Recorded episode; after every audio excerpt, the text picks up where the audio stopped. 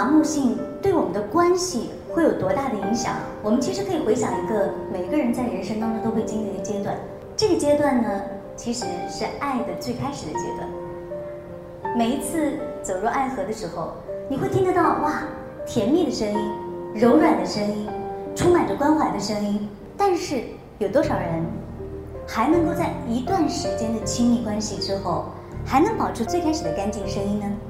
可以说，我们现在社会的麻木，就是跟我们对声音的形象的麻木，跟我们对待声音的不敏感，也不知道如何去调整自己的声音形象，让我们更精准的表达自己的想法，表达自己的情感相关的。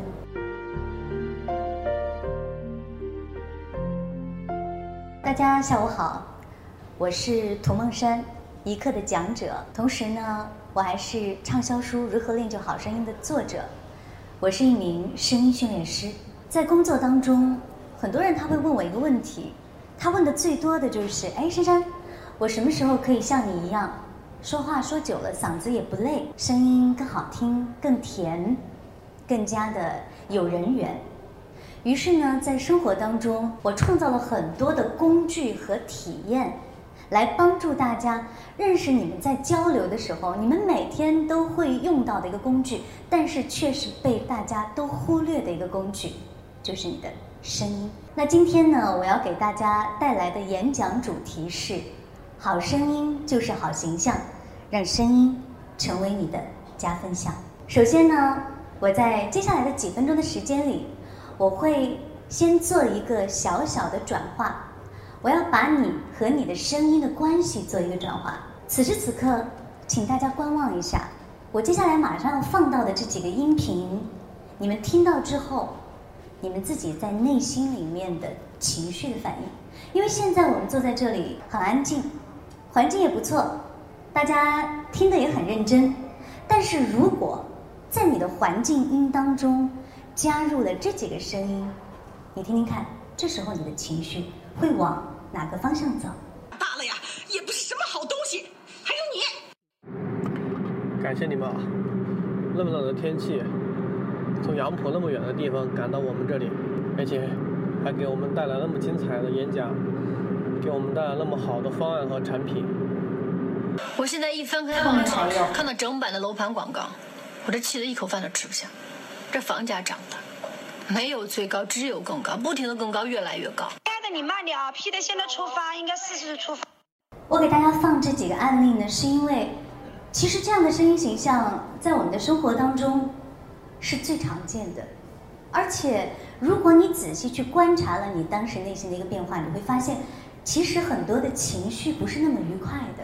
那现在我们再来做一个转化，我们再来听听看，如果这个时候我们听到的声音形象不一样，在你的生活当中，你周围听起来是这样的。会是怎么样？我喜欢打球、游泳，我还特别喜欢练习自己的声音。我了解到有很多人把 声音分类，网上还有正太音呐、御姐音，有人说我是轻树音。这一段呢，其实是在一个恋爱节目《非诚勿扰》里面，有一位男嘉宾他会做一个 VCR，这个 VCR 呢出来之后呢，就是对自己的一个介绍。然后呢，我就把这段介绍，当所有的女性听到之后，哎。他们的反应，我们来听听看。我就是纯属很喜欢他的声音，因为我自己的声音极度难听，所以我还是不说话的为好。好，那我为什么会给大家放这样一个声音的对比？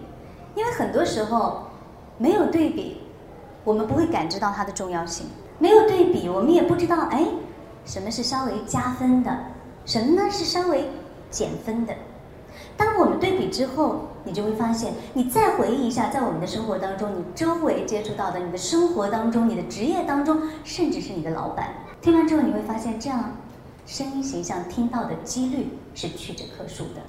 那我经常说，为什么好声音它能够给我们的职场当中，我们能够听得见的是加分，而不是减分呢？声音的重要性，如果当它没有的时候，你才会发现。那我们一起来看一个小的简笔画。声音的麻木性对我们的关系会有多大的影响？我们其实可以回想一个每个人在人生当中都会经历的阶段。这个阶段呢，其实是爱的最开始的阶段。每一次走入爱河的时候，你会听得到哇，甜蜜的声音，柔软的声音，充满着关怀的声音。但是有多少人还能够在一段时间的亲密关系之后，还能保持最开始的干净声音呢？可能很多时候我们看到这样的一幅图片的时候，我们想到的应该是我们自己的声音面貌也会变得非常的麻木，甚至是恶语相向，甚至我们听起来是暴力的。就像前一页我给大家放到，大家看到前面的那个声音，你懂不懂啊？这其实是最温情的关系，是妈妈和孩子的关系。是只要妈妈开始辅导孩子做作业的时候，你就会发现以前的那种温情的孩子刚刚降生的时候，给孩子给宝宝讲故事的声音已经没有了，这样的频率越来越少了。可以说，我们现在社会的麻木，就是跟我们对声音的形象的麻木，跟我们对待声音的不敏感，也不知道如何去调整自己的声音形象，让我们更精准的表达自己的想法，表达自己的情感相关的。那声音如果没有的话，我们来看一个案例吧。这个案例呢，其实大家都很熟悉啊，听听看。这个是黄轩的声音改变之后的。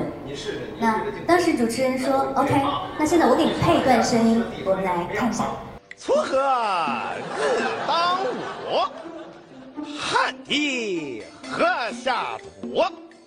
谁知盘中餐，粒粒皆辛苦。但是我们知道黄轩的声音不是这样的呀。大家看过黄轩的电影，看过黄轩的广告，看过黄轩的电视剧，都看过吧？我们来看一下黄轩本来的声音是什么样的。因为我曾经给资生堂讲课的时候，资生堂他们跟我交流，他说我们是非常非常注重挑选我们的品牌代言人，他是有实力的，他不是一开始突然很顺利的进入这个圈子的。所以他们挑选了黄轩做他们的代言人，而黄轩在表达他们品牌形象的时候，他用的就是自己真实的声音来录制。我们来听听看。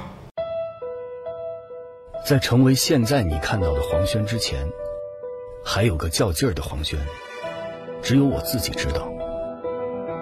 大概因为我小的时候是学武的，有一股子被磨过的劲儿。那些一遍一遍拧巴的不服输的韧劲儿，最终都拧成了一股我内心的力量。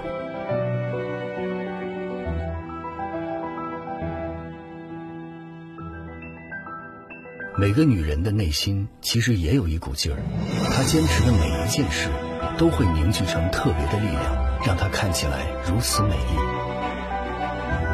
资生堂红颜激活精华露。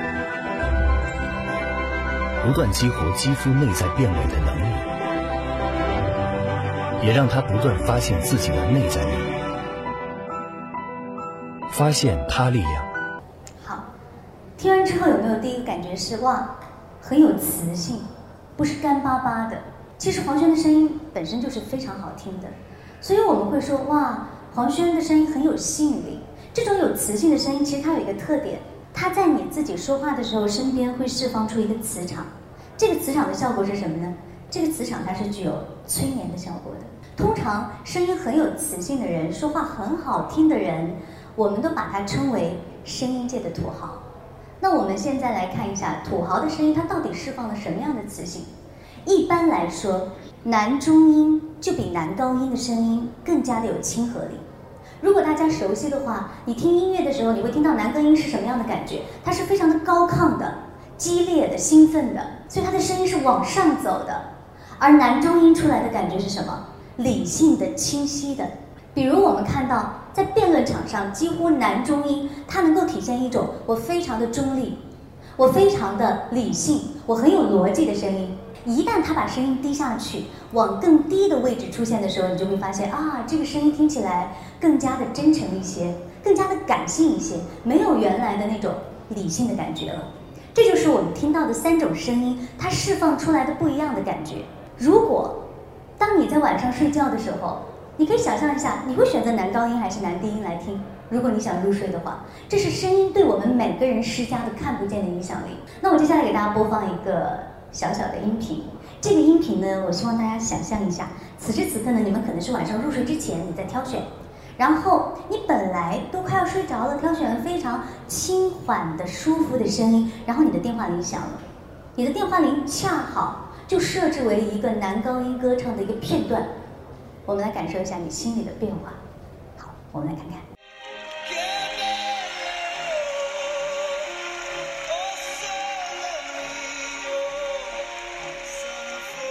所以这时候你的情绪突然就跳位了，这就是为什么我们在使用声音的过程当中要符合我们的形象，符合我们的情境。刚才前面跳过一页，我接下来要给大家播放的就是我刚刚说过的，哇，声音很有磁性的土豪的声音。我们来看一下啊，这个头像大家认识是谁吗？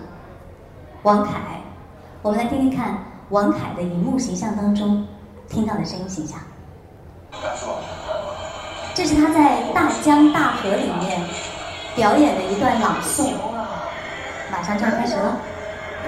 尖锐地批评了两个凡是，提出要完整准确地掌握和运用毛泽东思想，坚持实事求是原则；二，加速发展生产力，使人民的物质生活好一些，使人民的文化生活、精神面貌好一些。生产力发展的速度比资本主义慢。那就没有优越性。有没有听出来，声音是非常往低下走的？它没有很高很激烈。像这样的土豪很多啊。我们来看看还有哪些土豪，声音界的土豪。第一个，《欢乐颂》里面的小包总，你回忆一下他的声音是怎样的？第二位，大家认识他吗？靳东。第三位，张涵予。今天其实不用我去播放他们的声音形象。我觉得大家在听他们的声音形象的时候，都能立刻一下子回忆起来他们的形象。